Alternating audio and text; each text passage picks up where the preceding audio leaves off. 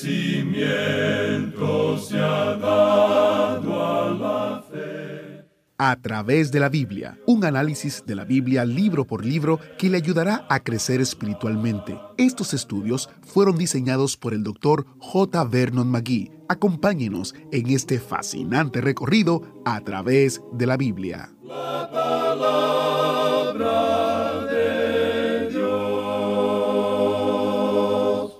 Soy Geiel Ortiz dándole la bienvenida a bordo del autobús bíblico mientras el autobús bíblico nos lleva a los capítulos 11 y 12 del segundo libro de Reyes, para lo que será otro estudio sangriento y espeluznante. Pero quédese con nosotros porque también veremos el comienzo de un avivamiento bajo el reinado del rey Joás. Iniciamos en oración nuestro estudio de hoy. Padre Celestial, mientras escuchamos sobre el avivamiento en Judá, te pedimos que reavives nuestros corazones. Trae una lluvia que refresque a nuestras almas mientras nos saturamos en tu palabra llénanos de una alegría que solo viene de ti. En el nombre de Jesús oramos. Amén. Ahora iniciamos nuestro recorrido bíblico de hoy con las enseñanzas del Dr. Magui, en la voz de nuestro hermano Samuel Montoya. Continuamos hoy nuestro estudio del capítulo 11 del segundo libro de los Reyes. Y en nuestro programa anterior estábamos hablando de cómo Joás había llegado al trono de Judá. Y dijimos que cuando Joás tenía como seis años, Joyada, el sacerdote, mandó a buscar a los jefes, a los capitanes y gente de la guardia de Israel, y les reveló que el rey tenía un hijo que todavía vivía. Ahora, cuando ellos se dieron cuenta de que había un hijo del linaje de David, pues se sintieron animados, gozosos y llenos de esperanza. Creemos que se habían cansado ya de esta mujer Atalía de todos modos porque se habían dado cuenta cuán sanguinaria era. Joyada pues mandó a buscar a los jefes de los capitanes y a la gente de la guardia de Israel, y les dio instrucciones precisas con respecto a la seguridad personal de Joás, el nuevo rey. Y vimos que debían estar alrededor del rey por todos lados, teniendo cada uno sus armas en las manos. O sea que se tomó precauciones adicionales para proteger la vida de este pequeño, porque su vida no valdría nada si Atalía se daba cuenta que estaba vivo y podía darle muerte. El deseo de Atalía, sin duda alguna, era de matar a su propio nieto. Ella era tan cruel como lo era Jezabel. De modo que el pequeño fue protegido hasta el tiempo cuando pudiera ser presentado al pueblo. Continuamos hoy leyendo los versículos 11 y 12 de este capítulo 11 del segundo libro de los Reyes. Y los de la guardia se pusieron en fila, teniendo cada uno sus armas en sus manos, desde el lado derecho de la casa hasta el lado izquierdo, junto al altar y el templo, en derredor del rey. Sacando luego joyada al hijo del rey, le puso la corona y el testimonio, y le hicieron rey ungiéndole, y batiendo las manos dijeron, Viva el rey. Este fue un gran día para el reino de Judá en el sur. Ahora tenían un rey del linaje de David. Las cosas por un tiempo allí parecían bastante desalentadoras. Veamos ahora la ejecución de Atalía. Leamos el versículo 13. Oyendo Atalía el estruendo del pueblo que corría, entró al pueblo en el templo de Jehová. No habían convidado a Atalía a la coronación del rey, por supuesto. Evidentemente ella estaba en el palacio de David en el monte de Sión, desde cuya altura podía contemplar todo lo que acontecía en el área del templo. Cuando oyó los gritos y el estruendo del pueblo, fue al templo para ver qué era lo que estaba pasando. Y leemos en el versículo 14, y cuando miró, He aquí que el rey estaba junto a la columna, conforme a la costumbre, y los príncipes y los trompeteros junto al rey, y todo el pueblo del país se regocijaba y tocaban las trompetas. Entonces Atalía, rasgando sus vestidos, clamó a voz en cuello, Traición, traición. Este, claro, era el concepto de Atalía en cuanto a la traición. Y continuamos leyendo los versículos 15 y 16 de este capítulo 11 de este segundo libro de los Reyes, mas el sacerdote Joyada mandó a los jefes de centenas que gobernaban el ejército y les dijo, Sacadla fuera del recinto del templo, y al que la siguiere, matadlo a espada. Porque el sacerdote dijo que no la matasen en el templo de Jehová. Le abrieron pues paso, y en el camino por donde entran los de a caballo a la casa del rey, allí la mataron. Atalía trató de escapar, pero no tenía dónde ir. Ellos simplemente la mataron mientras ella trataba de huir y así evitaron una apelación a la Corte Suprema. Acabaron con ella y creemos que hicieron lo correcto. Ahora la remoción de Atalía quitó una nube negra del reino del sur. Había ahora un nuevo rey, pero este pequeño tenía que tener consejeros para reinar en su lugar debido a que era tan joven. Uno de aquellos que lo había gestionado todo en cuanto a Joás era el sacerdote Joyada. Él había sido quien también había dirigido la ejecución de Atalía. Leamos ahora el versículo 17. Entonces Joyada hizo pacto entre Jehová y el rey y el pueblo, que serían pueblo de Jehová, y asimismo entre el rey y el pueblo. Este es el principio de un retorno a Dios. Joyada el sacerdote dirige ahora un movimiento de regreso a la adoración de Jehová. La adoración de Baal reinaba en aquellos días. Había penetrado aún a Judá. Creemos que el pueblo iba al templo del Señor, pero al mismo tiempo adoraban a Baal. Y lo mismo sucede hoy día, amigo oyente. Muchos se portan religiosos los domingos y luego viven para el diablo durante los demás días de la semana. Hay muchos miembros de las iglesias que hoy en día viven así y al mismo tiempo se preguntan, ¿por qué es que la iglesia está muerta? La explicación no está en algún edificio, amigo oyente, está en las personas mismas. Y leemos ahora en los versículos 18 al 21 de este capítulo 11 del segundo libro de los Reyes, Y todo el pueblo de la tierra entró en el templo de Baal y lo derribaron, Asimismo despedazaron enteramente sus altares y sus imágenes, y mataron a Matán, sacerdote de Baal, delante de los altares. Y el sacerdote puso guarnición sobre la casa de Jehová. Después tomó a los jefes de centenas, los capitanes, la guardia y todo el pueblo de la tierra, y llevaron al rey desde la casa de Jehová, y vinieron por el camino de la puerta de la guardia a la casa del rey, y se sentó el rey en el trono de los reyes. Y todo el pueblo de la tierra se regocijó, y la ciudad estuvo en reposo, habiendo sido Atalía muerta a espada junto a la casa del rey. Era Joás de siete años cuando comenzó a reinar. Este es el principio de un gran movimiento espiritual que resulta en un gran reavivamiento en el reino de Judá. Y así concluimos el capítulo 11 de este segundo libro de los reyes y pasamos ahora al capítulo 12. En este capítulo vemos que Joás reina por cuarenta años y hace lo recto ante los ojos de Jehová, restableció el culto divino y reparó el templo. Tenemos también en este capítulo que los sirios toman a Gat y Joás tiene que pagar a Asael, rey de Siria, a fin de que se aleje de Jerusalén. Y finalmente, Joás es muerto por una conspiración de sus siervos, y le sucede en su trono a Amasías, su hijo. En el capítulo 12 tenemos el reinado de Joás, y veremos que es Joyada quien maneja su reino. Joyada el sacerdote fue el responsable del reavivamiento espiritual. Y quisiéramos aquí pasar lista a los reyes, amigo oyente. Hubo un total de 19 reyes que reinaron sobre el reino norteño de Israel. Hubo un total de 20 reyes que reinaron sobre el reino de Judá en el sur. Entre los 19 reyes que reinaron sobre Israel, ninguno se puede llamar rey justo. En realidad, lo único que se puede decir en cuanto a ellos es que todos fueron malvados. No hubo ningún rey bueno entre todos ellos. Ahora, en el reino sureño hubo veinte reyes, y solamente a diez de ellos se les podría considerar como buenos. Cinco de estos reyes eran excepcionales. Hubo cinco periodos de reforma y reavivamiento. Toda la reforma y bendición se incubó en el nido del reavivamiento espiritual. Estos períodos breves de tregua mantuvieron ardiendo los fuegos sobre los altares, los que en otros tiempos casi se apagaron. Cinco veces el reavivamiento se encendió tal como lo hace el fuego en un bosque y pasó por toda la nación. No se trataba aquí de un fuego de destrucción, sino de construcción e instrucción. Dios visitaba a su pueblo con tiempos refrescantes enviados del cielo. Hubo un retorno a la palabra de Dios, hubo una adoración de Dios, hubo poder y prosperidad.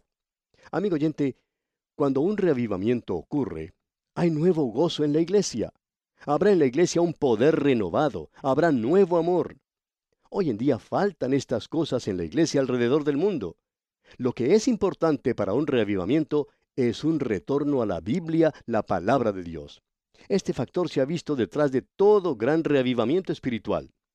Personalmente creemos que nosotros podemos experimentar un gran reavivamiento en el día de hoy.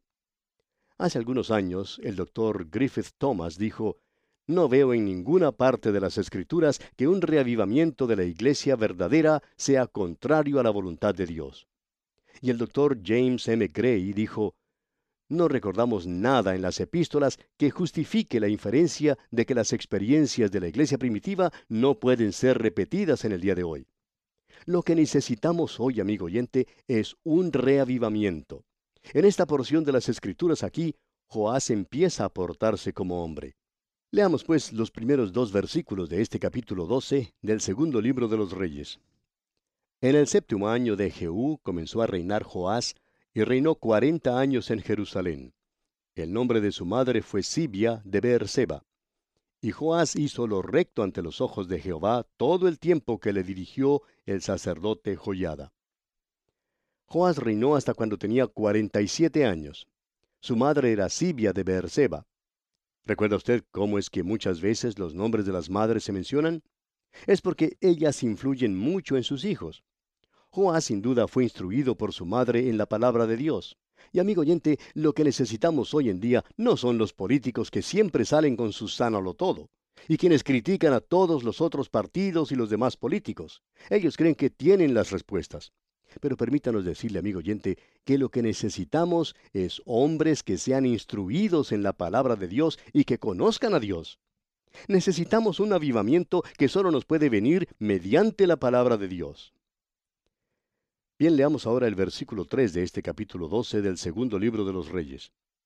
Con todo eso, los lugares altos no se quitaron, porque el pueblo aún sacrificaba y quemaba incienso en los lugares altos. El reavivamiento no significó que todos se hubieran vuelto a Dios. Muchos todavía sacrificaban y quemaban incienso en los lugares altos. Aún entre los sacerdotes había quienes no habían sido reavivados realmente. Prosigamos ahora con los versículos 4 y 5 de este capítulo 12 del segundo libro de los Reyes. Y Joás dijo a los sacerdotes, Todo el dinero consagrado que se suele traer a la casa de Jehová, el dinero del rescate de cada persona según está estipulado, y todo el dinero que cada uno de su propia voluntad trae a la casa de Jehová, recíbanlo los sacerdotes, cada uno de mano de sus familiares, y reparen los portillos del templo donde quiera que se hallen grietas. El templo necesitaba algunas reparaciones. Los sacerdotes habían estado tomando el dinero que debía ser usado para reparar las grietas del templo y se lo estaban guardando. Avancemos ahora con los versículos 6 al 8. Pero en el año 23 del rey Joás, aún no habían reparado los sacerdotes las grietas del templo. Llamó entonces el rey Joás al sumo sacerdote Joyada y a los sacerdotes y les dijo, ¿Por qué no reparáis las grietas del templo? Ahora pues, no toméis más el dinero de vuestros familiares, sino dadlo para reparar las grietas del templo. Y los sacerdotes consintieron en no tomar más dinero del pueblo, ni tener el cargo de reparar las grietas del templo. Es lo mismo que sucede hoy en día, amigo oyente. Francamente creemos que se puede comprobar la fidelidad de los hermanos y de las iglesias según el uso o el abuso del dinero.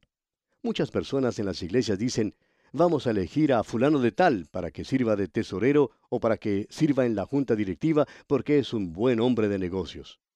Pero permítanos decirle, amigo oyente, que es mejor darse cuenta primero si este candidato es o no un hombre espiritual. Eso es lo importante. ¿Qué hicieron pues aquí para remediar esta situación? Pues prepararon un arca para el depósito del dinero a fin de que los sacerdotes no lo tocaran. Leamos el versículo 9. Mas el sumo sacerdote Joyada tomó un arca e hizo en la tapa un agujero, y la puso junto al altar a la mano derecha, así que se entra en el templo de Jehová.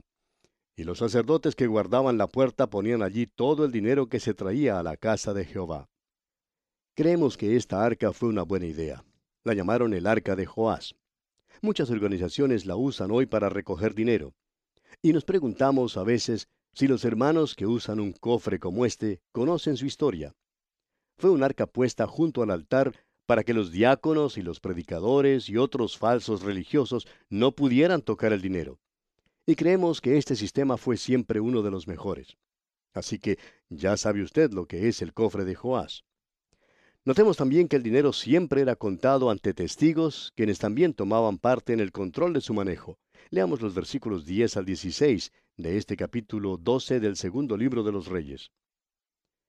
Y cuando veían que había mucho dinero en el arca, venía el secretario del rey y el sumo sacerdote y contaban el dinero que hallaban en el templo de Jehová y lo guardaban. Y daban el dinero suficiente a los que hacían la obra y a los que tenían a su cargo la casa de Jehová. Y ellos lo gastaban en pagar a los carpinteros y maestros que reparaban la casa de Jehová, y a los albañines y canteros, y en comprar la madera y piedra de cantería para reparar las grietas de la casa de Jehová, y en todo lo que se gastaba en la casa para repararla. Mas de aquel dinero que se traía a la casa de Jehová, no se hacían tazas de plata, ni despabiladeras, ni jofainas, ni trompetas, ni ningún otro utensilio de oro ni de plata se hacía para el templo de Jehová porque lo daban a los que hacían la obra, y con él reparaban la casa de Jehová. Y no se tomaba cuenta a los hombres en cuyas manos el dinero era entregado, para que ellos lo diesen a los que hacían la obra, porque lo hacían ellos fielmente. El dinero por el pecado y el dinero por la culpa no se llevaba a la casa de Jehová, porque era de los sacerdotes.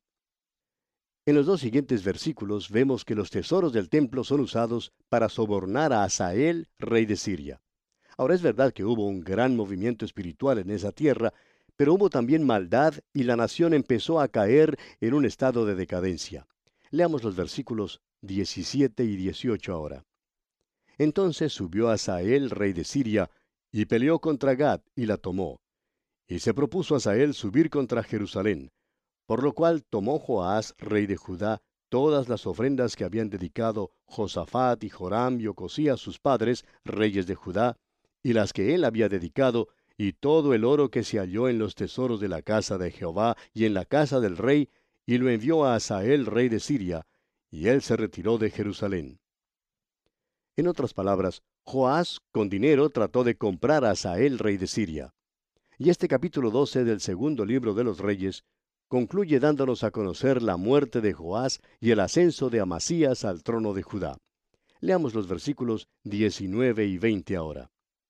Los demás hechos de Joás y todo lo que hizo, ¿no está escrito en el libro de las crónicas de los reyes de Judá?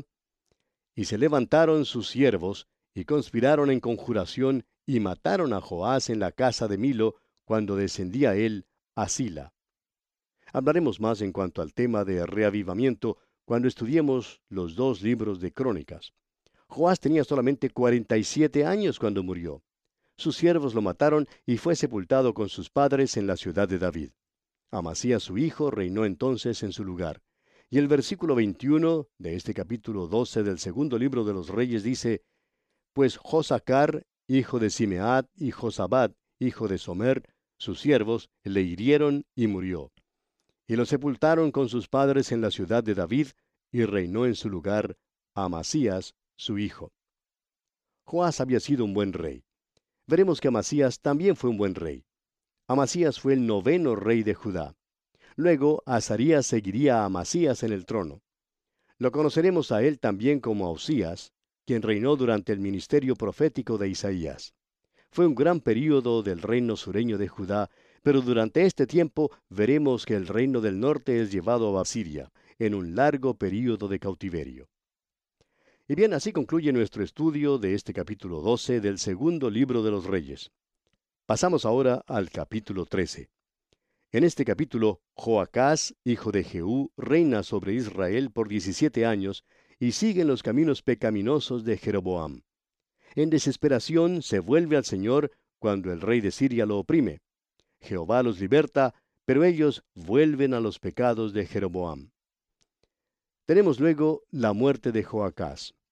Y Joás, hijo de Joacás, sucede a su padre en el trono.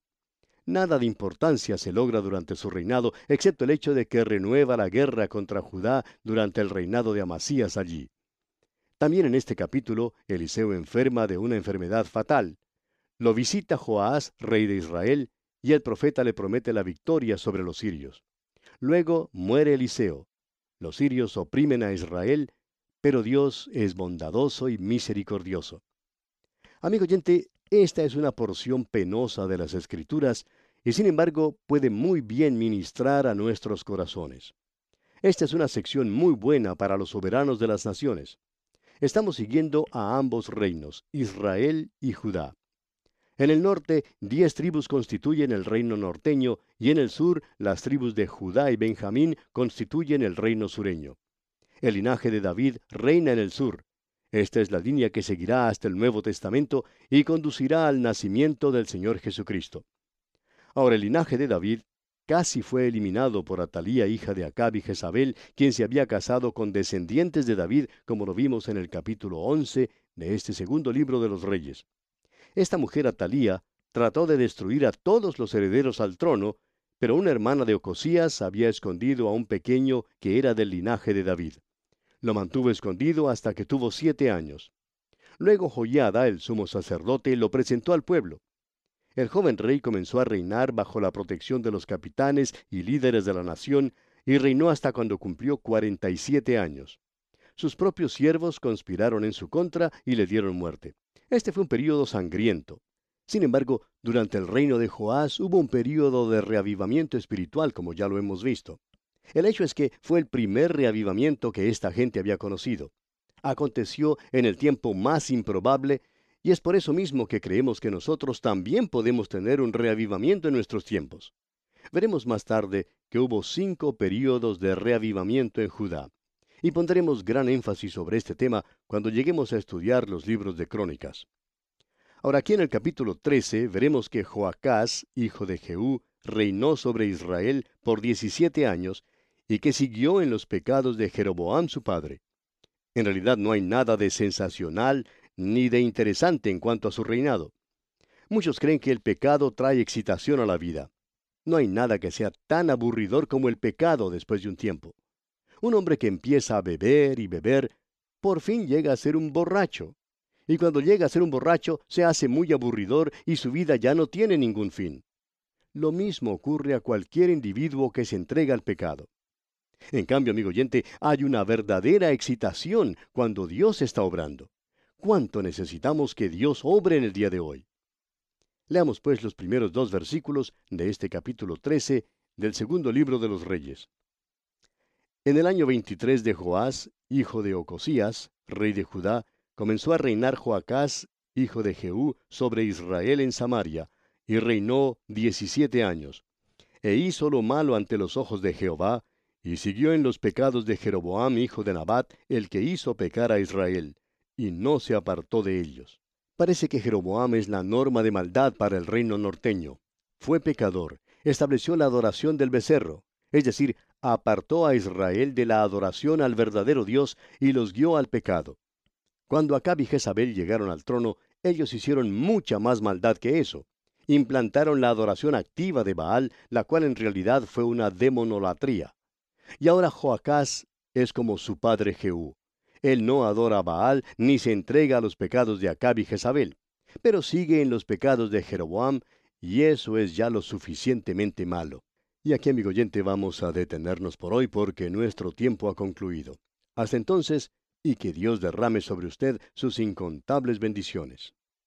¿Fue de ayuda para usted el estudio de hoy? ¿Desea enviarnos algún comentario de lo que ha estado escuchando? Entonces escríbanos, no espere más. Nuestro correo electrónico es atv@transmundial.org. atv@transmundial.org. Si desea recibir las notas y bosquejos de lo que estamos estudiando, suscríbase gratis en nuestra página en internet a través de la Biblia .org barra notas a través de la biblia.org barra notas. Hemos llegado al final por el día de hoy. Díganos, ¿fue de ayuda para usted el estudio de hoy? ¿Desea enviarnos algún comentario acerca de lo que ha estado escuchando? Entonces escríbanos, no espere más. Si desea recibir las notas y bosquejos de lo que estamos estudiando, suscríbase gratis en nuestra página en internet a través de la biblia.org barra notas. A través de la biblia.org barra notas. Si desea escuchar nuevamente el programa o si se perdió alguno de ellos, visite a través de la biblia.org. Repito, a través de la biblia.org o escriba al correo electrónico atv@transmundial.org atv arroba transmundial.org. A través de la Biblia.